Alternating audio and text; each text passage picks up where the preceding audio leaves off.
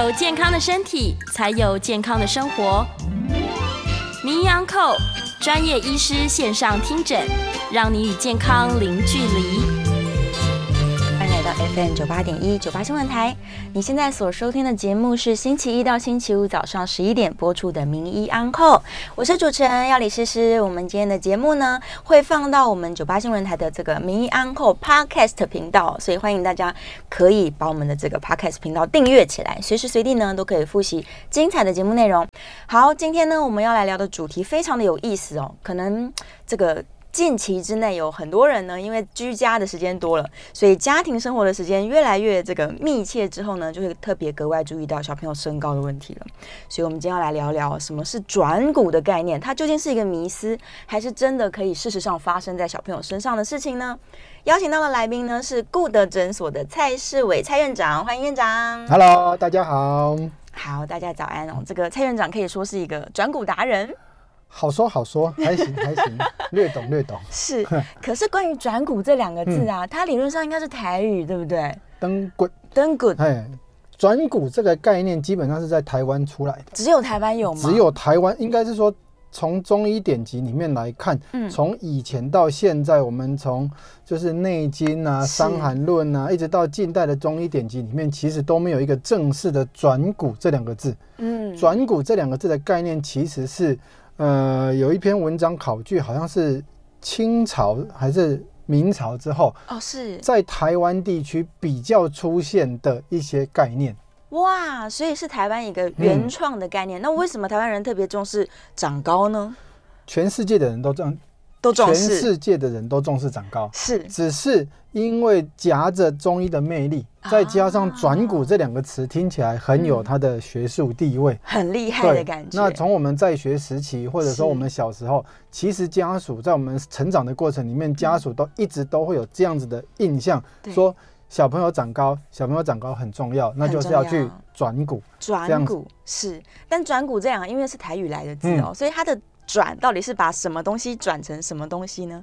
它其实就是很形象化的概念，对，蹬骨，嗯，把骨头蹬出来，就是让你的骨头哦。长出来的那种。长出来的意思。对，哦，OK，所以在台湾地区，因为有这个中医的中医的脉络，对对所以他对。们就运用中医的方式嗯。来帮助小孩让骨头转出来。，对，其实每个家属都会遇到小孩子在成长期，是。那就是你当妈妈的人都会担心小朋友到底会不会长长会不会长不高。对，那以往就是补偿心态，是你能做的时候，如果你没有去做些什么事情，嗯等到事情已经发生了，家属都会后悔。哦是，所以其实才会大家这样子蜂拥而至的，一直嗯有这样子的想法，因为是总是得 do something。好像不做什么，爸爸妈妈对对对对对对对。对有点可惜这样。你你你该做的时候没有做，然后到最后长大了二三十岁了，再来说、啊，早知道以前就怎么样，以前就怎么样，哦那个家属都会很难过。是是是，所以还是要转股，但是转股总有一个时期吧。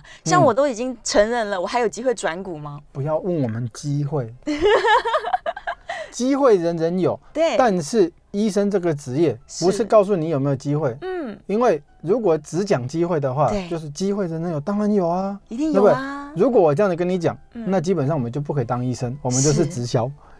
啊，机会人人有，是，所以到底机会跟几率有多高？嗯，那这个就是我们科学化上面比较重要，要跟病人讨论跟评估的内容。哦，所以现在在做的是用科学的方式去嗯印证能不能够让小朋友转股。对我举个例子来说好了，这两天，呃，应该是说前两个月有一个很有名的新闻，嗯就是有一个日本人他去开刀，是，他透过手术的方式，嗯让他原本一百六十五的身高变成一百七十五公分。哇，多了十公分。，对，现在在欧美地区其实一直都有，还有日本跟韩国其实都已经开始执行这样子的手术，而且不少。是那所以说，他大概我记得好像新闻我瞄过去而已，三十几岁吧。哦，也是成人。对，所以你说他有没有机会长高？有，你要不要去接受这样子的手术这样的？方式对，所以用什么方式，并不是简单的我有没有这样子的机会可以长高。所以机会人人有，嗯我都会说 OK 啊，没问题啊，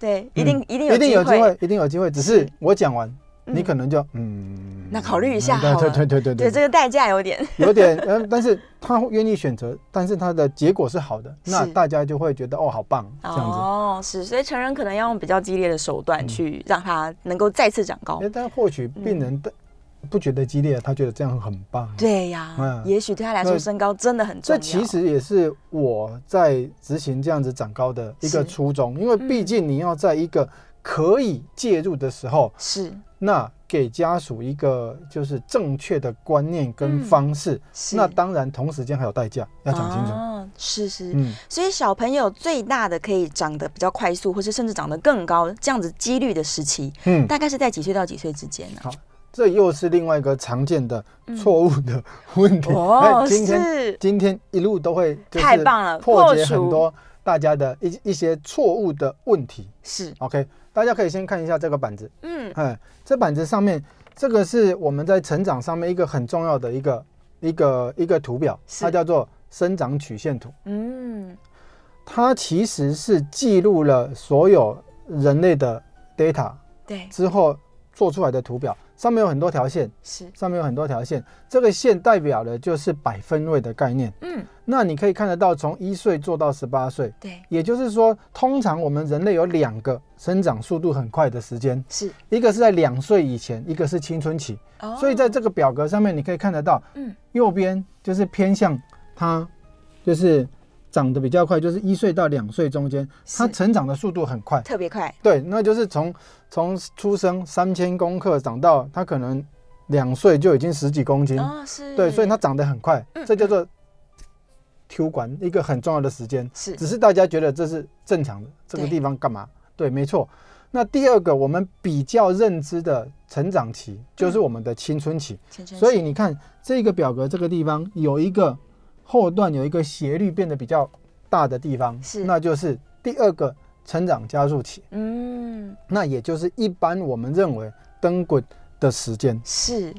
但是其实它这个曲线可以看到，它是不停慢慢的往上的，对。所以在任何时间，它都其其实还在成长。对，，没有人不会长高，嗯，然后？没有人不会长高，是。只是同样的，嗯。没有人会一辈子长高，对，对吧？是，那你什么时候可以长得比较快？嗯，你什么时候应该长得比较慢？是那我们的工作就是清楚的帮你评估跟告诉你这些事实，嗯，我们才能够告诉你我怎么帮你长得比较快。OK，所以可以先帮这个想要长高或是忧虑的父母们，先去评估说这个成长曲线是这样存在的，对。然后，但是到究竟我们这个医生能够帮助家长的是什么呢？我觉得你可以介入他，让他吃的更营养吗？可是现在小朋友都营养过剩啊，还是我们需要介入一些呃中药或是甚至是西药的帮助是呢？是，嗯，这个就是我们诊所在做的事情。是好、我们所谓的科学转骨，是，其实就只是把转骨这个概念，嗯，它其实比较形象化给大家看。哦，对，，科学化的定义是说，你来看诊，是，那我要告诉你，你理论上应该怎么样。嗯，所以我们就是在架构一个平台，是，这个平台就是我们利用一个完整大数据的方式去评估你这个孩子目前在成长的位阶上面走到哪一步。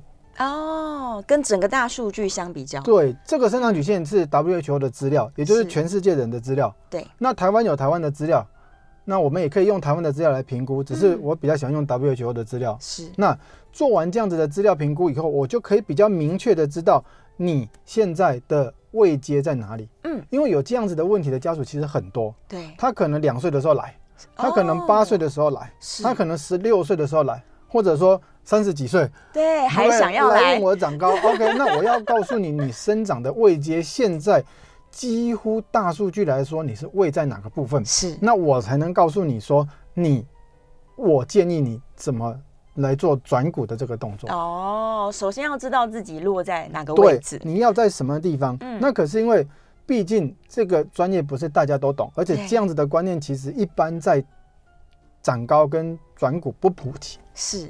所以要先让他知道说科学的事实是长这个样子的，嗯，对，所以你可以期待发生什么样的事是情，或是不要期待，对，是。对或者说你期待这些东西，那我要怎么样？就是打破你的期待。哦，是是是。那实际上到底，嗯我们来说一下民间的事情嗯好了。好对，既然大家可能对于事实上的科学证据不是很理解，那究竟民间会有什么样的一些幻想？例如说，哦、那个谁谁谁木村拓哉的女儿，嗯嗯之前我就看到他们有采访说，嗯她在家一直跳，嗯对，而且是在二楼的时候一直原地跳，嗯，然后木村拓哉在一楼就听到女儿一直在跳，说哦，我女儿就是因为一直跳，所以长得很高。哎对，哎、没没错，就是的确是有一个说法，嗯就是说我们多跳绳，哦，跳哎绳，多跳绳，多跳，然后去刺激你的生长板对，可以让你长高。嗯这是一个听起来非常梦幻的一件事情，没有错，懂吗？那的确有木村拓哉的女儿，她有没有跳？我相信一定有。是，有没有长高？一定有长高。嗯那他就把他这件事情归因到跳绳上面去。嗯，事实上，你仔细去观察，哪一个小朋友不长高的？都长高，没有人不长高的。是，那我们医生在做的事情，就是科学化的告诉你，嗯，你做这件事情是有注意还是没有注意的。哦，是，但是事实上，台湾做过一个研究，好像是宜兰那边的一个体育老师吧，对，有点忘记了，那边 paper 的对象我有点忘记。是，但是他的结论就是说，他把学校里面的学生按照比例分布，都能把它分成两组，一组多跳绳，对。一组没有跳绳。嗯，那在这个报告里面呈现出来的报告，的确是有跳绳的这一组，他的身高在两年之内有比较显著的差异。哦，所以目前科学界看起来啦是，那跳绳的好处其实不少。嗯。呃就是实证上来讲，虽然说 case 就是集中在台湾几个学校里面，那它看起来是有帮助的。对，那再来就是在一些科学实证上面也告诉我们，你只要有做运动，而且嗯。强度其实有到，那我们身体的生长激素的分泌的量会比较多，是任何形式运动都可以，强度要够。强度是够对，强度要够，嗯。那这样子可以促进我们生长激素的分泌。是，那所以综合这几个观念来看，嗯。第一个跳绳是一个好习惯，对，运动是好习惯，是。所以我们不会去阻挡这样子的观念去散步，哦。而且看起来似乎也是就是在某些实验实证上面是有效果的。是，所以目前来说，还是推广大家去跳绳。嗯，刚刚在这个院长的描述当中，我们嗯有听到两个关键字，一个叫做生长板，一个是生长激素。对，所以事实上这两个影响身高是蛮蛮主要的。呃，当然生长激素环环相扣，生长激素是我们脑内分泌出来的一个荷尔蒙，对，那它可以在我们身上有非常多的嗯作用。是，其中一个在成长期最最最最最重要的就是刺激生长板的分化，哦，让我们的生长板的细胞嗯。从干细胞变成骨头，对。所以它可以促进我们骨骼的延长。是。生长板这个状况是呃，它在青春期的时候可能会还存在，所以才有机会再长高嘛。但成人的生长板是不是已经已经闭起来了？OK，嗯，生长板只是一个概论，是。它其实描述的是我们骨头从小时候到长大对。应该要有的一个变化的过程。哦，我们每个人每一块骨头从出生到长大嗯。都有生长板，因为它出生三千公克而已，是。它从小小的一块骨头要变成一大块骨头，对，它都有一个成长的过程。嗯。我常常这样举例，比较妈妈比较容易观察到的生长板，是。其实就是小时候出生这个囟门。哦。囟门它是软的，头顶对它其实所谓的生长板就是在骨化的细胞对。跟未骨化的细胞中间一个干细胞的区域，哦，每一块骨头的生长板都长得不太一样。是。那一般比较容易认知到的，就是我们去做骨龄的检查，或者嗯说膝盖的检查，长骨，对，它在骨头跟骨头中间刚好可以看到一个片状的东西，嗯。我们就称它叫做生长板。哦，所以它其实还是正在分化当中对的骨头，但是在在解剖或者说组织学来讲，嗯它其实就是一个骨头从干细胞变成嗯。骨头细胞中间一个过渡的区域。是是是。哦，所以它其实也没有消失不消失的问题了，因为它就是它长大以后就不见了，嗯。对，因为它的干细胞就用完了，干细胞用完全部骨化完成以后，嗯。它就没有了，它就变成骨头了，它就变成骨头了。对，，所以观察不到那个就就看不到那个板。对，哦，原来是这样子，嗯，是那所以它正在分化的时期，其实我们究竟能够对这个生长板做什么吗？像刚刚说运动可以刺激它，对。对，让它分化的更多嘛。是，那有没有什么像例如电台有那个南部常常嗯。谣传说什么、哦，他听到嗯。邻居的小孩去吃了一个什么东西，哇，这对，然个后就长高这了。个台湾非常多啊，有个就是在什么呃春分啊、秋分啊，或者说呃特定节气，这个我都还背不清楚啊。特定节气就会有某间药局，人家盛传说嗯他那边的转骨方特别有效，对，然后就要去买一帖回来炖鸡，小朋友吃了就会长高。是啊，这么简单，我们医生都去跳楼掉了，懂吗？我们没有医生的训练是这样，我没有诊断，嗯我就不可以跟你谈治疗。对，你的位阶不明，我就不能告诉你你现在要干什么。嗯，但是毕竟转骨在台湾存在了几百年，是。那小孩子吃了有没有长？嗯。有，一定有长，因为它一直在涨，因为它本来就在涨。对，那如果如果长高这件事情是吃个什么东西就可以长高了，是。那现在全台湾都一百八啦，教育部直接营养午餐里面就发这个东西就好了。嗯，所以有的人吃有用，他就认为说这个有用，，对，啊至少没害嘛。是。对，最害怕是有害啦，那那，就再说。嗯是。那至于有害到有害到身体健康，还是对长高有害，嗯大家其实是不管的。哦所以有的时候其实长太快其实是不好的。哦不好的原因呃在哪里呢？然后我所谓的不好是指对，对于你在不对的时间长太快，是你未来的成人身高会不如你的预期。啊，还有这样的事嗯情，所以他有可能在某个时间点，家人觉得说赶快来让他长高，嗯然后确实是长了，但是其实他原本的身高应该要更高。嗯，对，但这个状况是发生什么事情？为什么有有办法分析？我举个例子，来说好了，这都是我们诊所实际的案例啊。是嗯，我看一下哈，像这个，嗯，这个孩子，以这个生长曲线稍微再跟大家介绍一下，是他其实生长的位阶都很高，都在九十七百分位。他来我们诊所的时候是九十七百分位，也就是说，一百个跟他同年纪的人，是他赢过二九十七趴，啊，很高啊，他很高。对对，但是他在不对的时间长太快，哦，所以他从小就是就这样子从五十几一下咚咚咚咚咚咚咚咚咚就涨上去。是那这样子的体质，嗯会让他就是可能在国小五六年级之后对就再也长不上去了。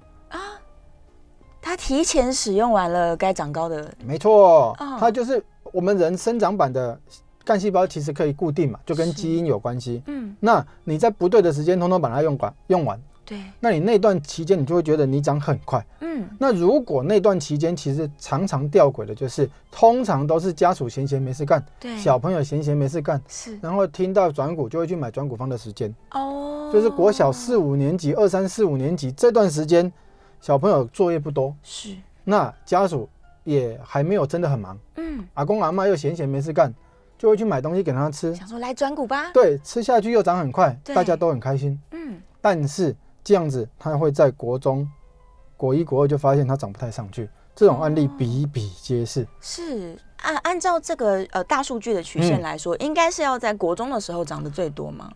不，我我现在在临床上面操作，我不太敢跟病人讲这些很确实的数据，对，因为其实人百百种，是，你的体质是走哪一种，我们不知道。对，所以我才会建构这样子科学转骨的系统。我必须要先看你的生长状况，嗯，再来告诉你你的生长位阶在哪里。是是是，而且男生跟女生的速度不一样，对，然后有的人快，有的人慢，我根本就不知道你是快还是慢。是，所以网络上很多人其实现在资讯比较发达，嗯网络上很多人都会传传讯息到我们诊所对来问，但是我一概都是回答的很模糊。哎，懂吗？为什么要这么拿翘，要这么不近人情？我们可以看诊，但是问题是看诊是专业。是，我如果在网络上就可以给你建议嗯的话，嗯，那我就跟转股方没什么两样。哦，是是是，好，所以呃，对家长来说，其实他们应该是要知道说，呃，我在什么时间来让科学介入，才能够对小朋友有最好的帮助。嗯对，所以其实重点是在评估啦。对，评估完之后，我才能告诉你你现在的状况在哪里。嗯我们也有看过那种就是长到比较大了才开始长的，有我手上也有一个我们诊所的曲线比较后面对，像这个孩子，嗯，妈妈也是很紧张，是他成长的速度有放缓，有掉下来。他从原本五十几掉到十几，嗯，但是他后来又在比较年纪比较后面的时候，又开始抽高。哦，这件事情跟他爸爸的印象是一样的，因为他爸爸其实也是到了高中之后才开始长，男生嗯。算非常晚。是。对这种案例，就会是一般民众可能听到的，说我长到二十几岁都还在长的这种案例，哦，但是它偏少。对，它的比例在我的经验里面百分之一以下。嗯，所以家属有的时候就会讲说啊，或许我小孩子怎么样，他应该是这样子吧，对，或许我小孩子以后会很好吧，是。对啊，这种或许就有或许嘛，就不对啊，知道，万一不是呢？嗯，所以其实我们架构了这样子的平台，可以早早的在你初期就先帮你做一些风险的评估、风险的筛检。是，OK。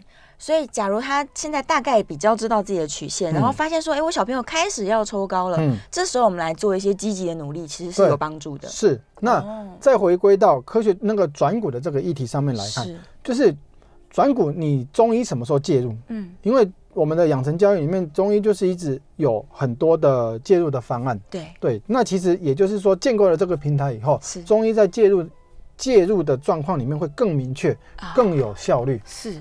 所以，首先要知道是自己的曲线。对，一定永远都要知道自己的生长状况到哪里。嗯我们西医或者中医介入之后，我们嗯才有一个评估的工具嘛，是，不然谁长？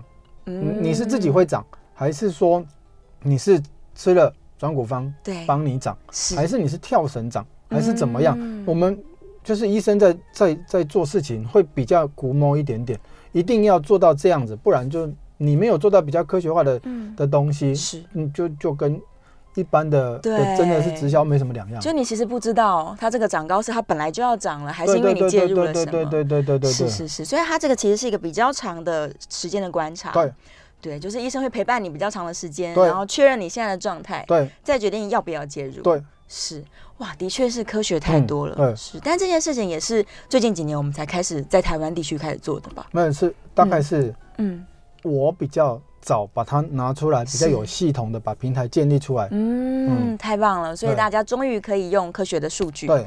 对观察自己，然后我们在下一段节目里面呢，嗯。就可以来聊一聊是用什么样的方式来介入呢？嗯。不管是中医还是西医的手嗯。段，都能够在正确的时间做正确的事情，嗯。是太好了。这个突然觉得长高有一点希望，有有有有。对，而且刚刚说有人二十几岁还在长嘛，对。对我现在大概也才二十几岁，所以我是应该啦，有啊人人有机会，没问题的。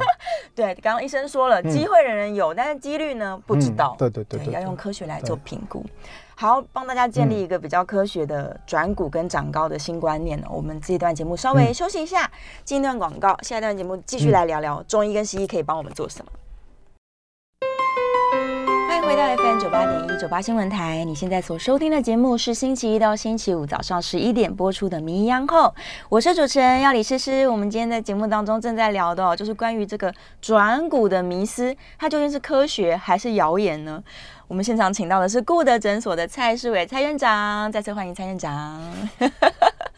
大家好，好，来，我们这个刚刚休息的时候嗯。突然聊到了，就是网络上有一些嗯。非常夸张有效的转股的嗯。故事，对，请蔡院长分享一下这些故事好了。这个我们就是网络上有很多，就是不要说夸张，的确是或许是他成功的例子，但是里面充满了很多就是逻辑上面的缺陷。嗯，我们比较喜欢讨论逻辑啊，比如说，就是有人说他二十二岁骨垢板都已经长高，都已经完整合起来了对，还可以长高，这真的是一个很美妙的故事。是。就是我的生长板都已经骨垢板就是生长板的另外一种说法，是。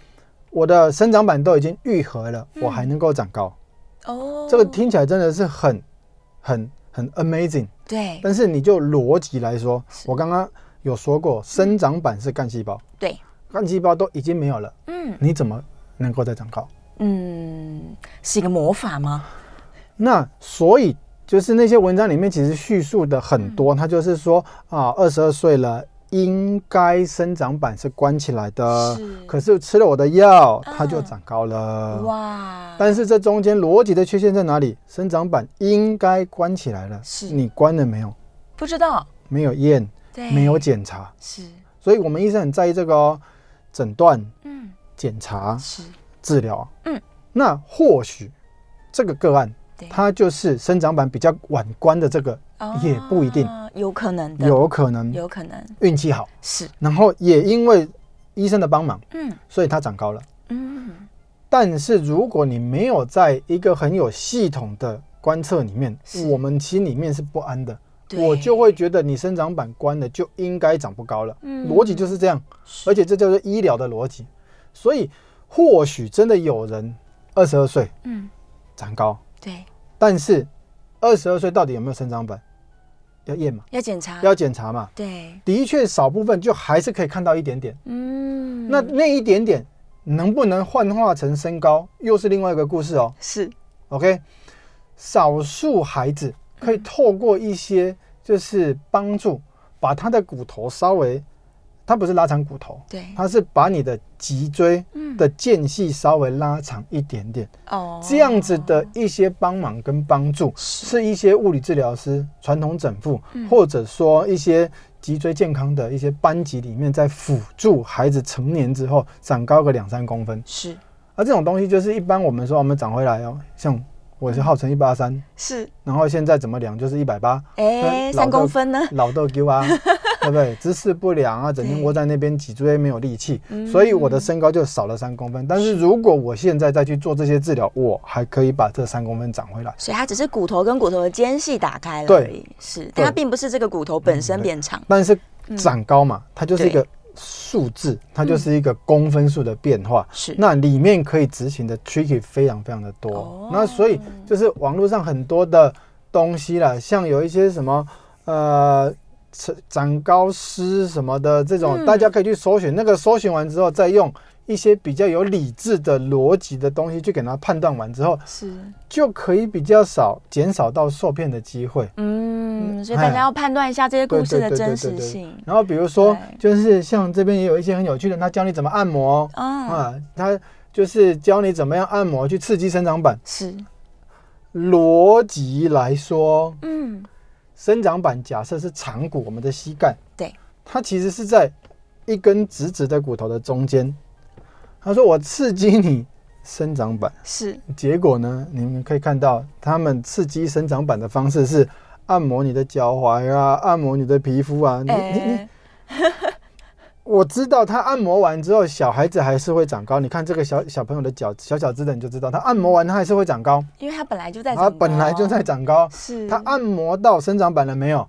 我觉得没有啦，嗯啊因为我们念过一点点解剖学，我觉得生长板应该不在那边，是是是，所以就是网络上充满了这些似是而非的东西。没错，啊。而我们医生的坏习惯嗯，就是会很谨慎的面对每一个病人，因为我们知道病人的的个体差异性很大，是，所以我们只好比较乖乖的嗯嗯，诊断、对，检查，是。再来讨论资料。嗯，好，所以听众朋友听到这边，其实如果你在网络上面已经看了很多 跟长高有关的一些这个故事，对，你可以把它放在心里面。呃也可以跟我们分享啊，可以可以拿出来，干脆做一集，就是嗯网络上的那个谣言迷思，叫大家把它放在留言区，一个一个来破解，这个会很好玩哦。一定非常非常的多，是，所以大家还是要回到这个科学的证据啦。对对对对对对对，去实际上检查说，哎，你你到底曲线到了没嗯？该不该帮助你了？还是现在其实什么不要做？对，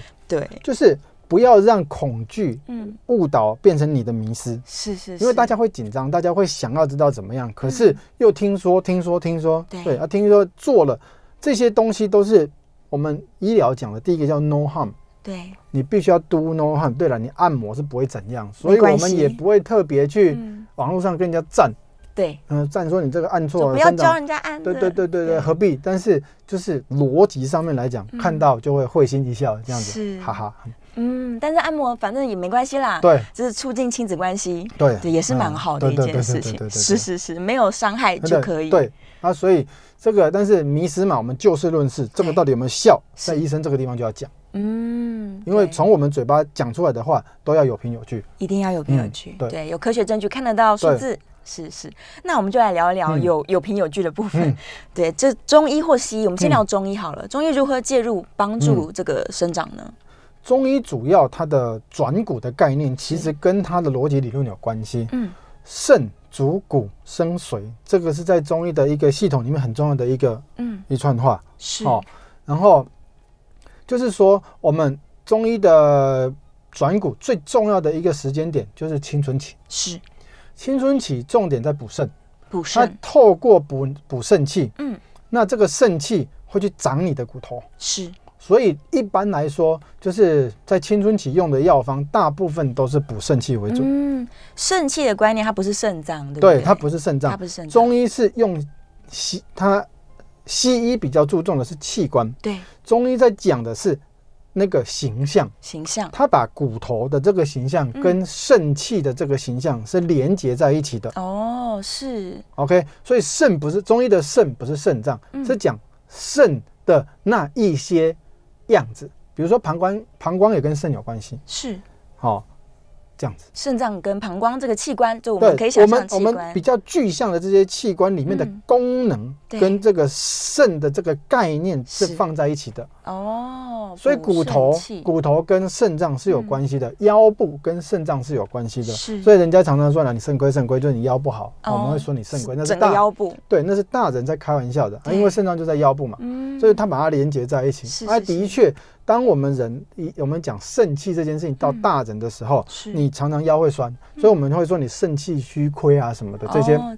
他说你这个形象是跟你的肾气有关系，嗯。你的骨头也不好。是，所以需要来补肾气，对啊，但是小朋友我们是借用这样子的概念、嗯。去补他的肾气，促进他的那个肾肾气跑到骨头里面去，让他的骨头转成大人的骨头。哦，小小朋友的骨头长长长变成大人的骨头，对对对对嗯对，是这个观念，透过这样子的观念，是。那另外一派或者说另外一个时间点在讲的东西是他在还没有青春期，是。还没有青春期，我们补脾土。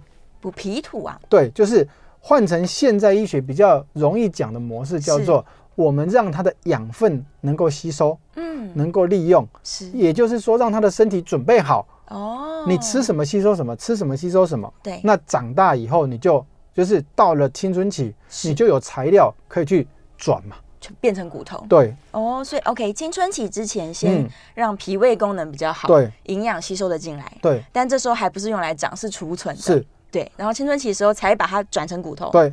是。逻辑理论上面，在西医来讲也是合理的，因为嗯的确有一部分的孩子，他比如说乳糖不耐症，对。或者说他小肠绒毛有一些疾病，对，吸收效率不好，嗯，所以他就瘦瘦小小，瘦瘦小小，瘦瘦小小，从小就瘦瘦小小。的。对，如果你有办法让他的营养吸收变好，是，啊啊，比如说那个吃一些比较营养的东西，嗯。或者说让它的热量来源不是乳糖，对。那，可能吃其他的糖类是，啊，或者说它脂肪吸收不好，我们不要让它吸收长链脂肪，让它吸收短链脂肪，嗯，热量有上去，小朋友体重增加，它的生长速度会上去。哦，对，在西医也是一样，但是同样的架构就是在生长评估，在它的整个成长历程里面，我们会建立这样子的因果关系，是哦，所以这就是回到刚刚说曲线很重要，很重非常重要。嗯。你现在应该要做的可能是先让它营养进去，嗯，对，下一步呢，在开始长的时候，我们再来补肾气。你原本一年长五公分，对。按你的营养顾好，你的热量上去，找营养师帮你评估完，你所有该要吃的东西是均衡的，是够的，嗯。吸收也没有问题，你没有疾病性的因素就有吸进去了，体重上去了，然然后生长的百分位就上去了。哦就会上去了。嗯，是是是，哇，听起来真的非常非常有逻对辑。啊对，在中医，它就是利用这样子的观念补脾土，是它只是用的手法是中药。那调整让你的肠胃道吸收功能变好，你同样的，你也是必须要有这样子的平台，你才知道它体重上去啊。对啊，才看得见。对，而且嗯，小朋友最难的，我们大人体重上去很明显，这个月多吃一点，下个月就变胖。对，小朋友不吃，他也会变胖哦，他会变重啊。是，对，它是长高的变重，还是变胖的变重？对，所以你就是要看它整个整体的百分位的变化，哦才会比较明确，才会才会比较相关，而不是跟你自己比。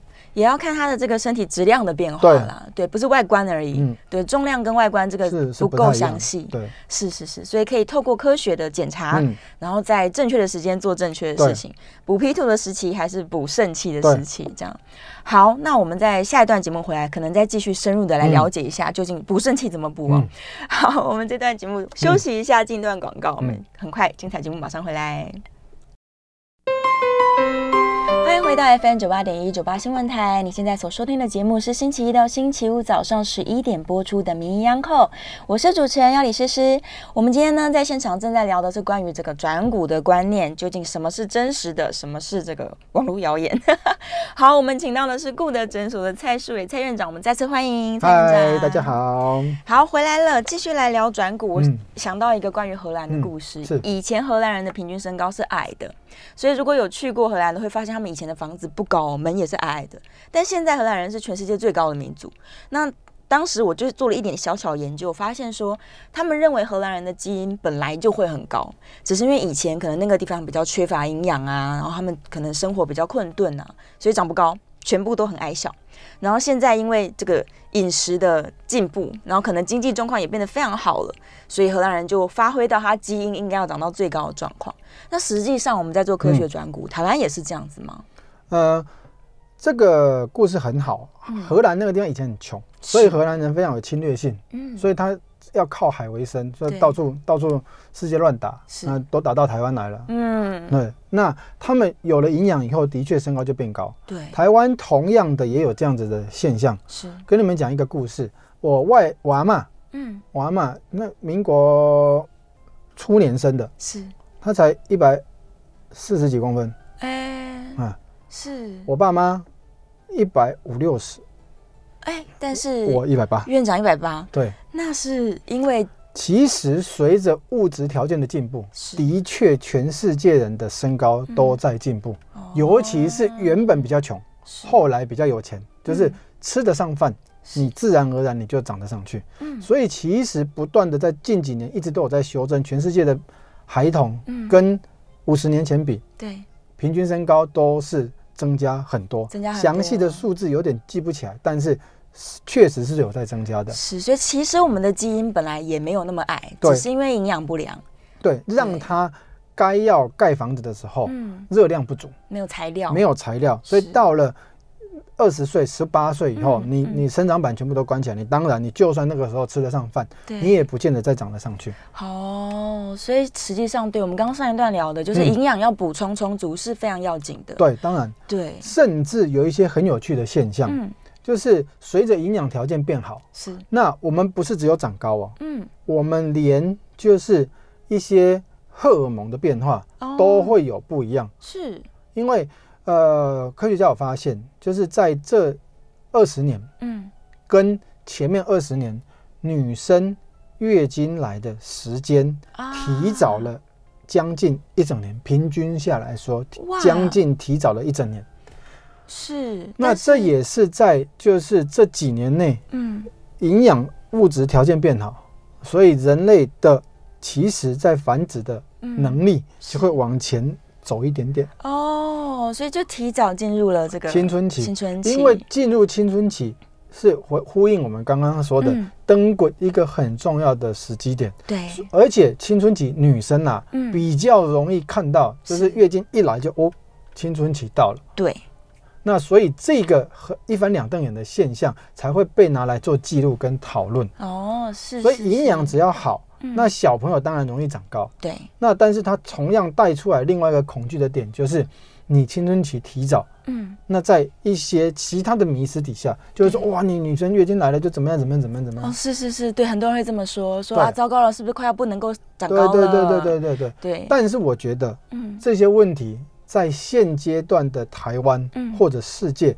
其实都不应该被拿来说嘴，是，因为台湾现在没有那么多人吃不上饭，对啊，大家营养非常的充足，只有过量，因为肥胖是问题，没错，肥胖反而会长不高。嗯，肥胖是另外一个议题哦，是，胖的人生长激素分泌不足，哎，都拿去长脂肪了吗？也不是是嗯在内分泌的系统里面观察到的现象是，胖的人他的生长速度会变慢，哦，所以反而营养过剩的人会长得不好，嗯，所以也不能太多，也不能太多。对如果是瘦小恰小当就好。恰当就好对。所以小朋友今天还真的不喜欢吃饭的那种，然后营养吸收不良的，我们嗯才要帮他积极补充。哦，那又是另外一个问题哦。是，因为有曾经有妈妈带着她嗯瘦瘦小小的孩子来，对她说：“哦，我小我小孩子都吃不胖，都吃不胖。对”对，的确他很精炼，嗯，那很干练，是瘦，看起来就是瘦。瘦但是我们把它的生长的那个平台建立上去以后，是，它还是长得很好啊。哎，所以到底营养状况是跟体重嗯这中间有没有 equal 要讨论？对，然后生长状况跟你的身高嗯有没有相符？是要讨论。嗯，所以一直就是这些迷思逼迫我去把这样子的平台建立起来，再来吹吹牛一下，这样。所以事事实上，我们听到现在，我觉得家长应该叫做不要穷紧张。对，对，第一个是因为现在呃台湾的平均身高也已经比以前高了，所以小朋友非常有机会是可以长到他合理身高对的。，没错。对，所以第一个不要穷紧张，不要再不要穷紧张，然后该吃饭吃饭，对，不要给小朋友那么大的压力。是，他他瘦瘦的，可是有在长啊。对呀、然后现在谁有会营养不良的人嗯，的那种家庭，我们必须觉得很可怜，但是他们不会是身高在意的家属。哦是，所有身高在意的家属，嗯。我常常这是我临床的观察，嗯。要没病没痛，是，家庭健康幸福美满，嗯。你才有能力跟你才有这些闲时间去考量你自己小孩子长得高长不高，哦，但事实上在这样的家庭当中，小朋友的营养是蛮蛮不错的，嗯一定够。对，我没有遇过一个来看长高，结果小朋友其实是营养不良的，几乎是没有遇到过没有，因为营养不良的小孩，他们没有能力，也嗯。没有那个想法来看身高，哦是。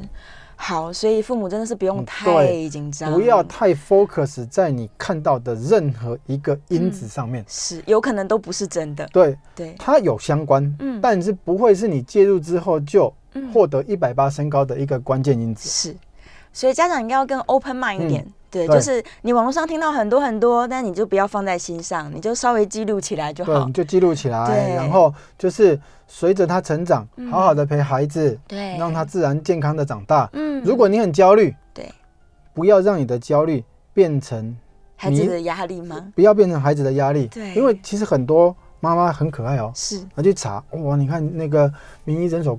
名医嗯顾德医生说跳绳有帮助，来，跳，你一天给我跳两百下，是，我来在整间里面八头叫你叫你要跳两百，下，你都不跳，你看看你现在身高，小朋友很可怜，超压力超大。对，而且我告诉你一个小秘密，嗯，压力大的小朋友长不高。哇，天哪！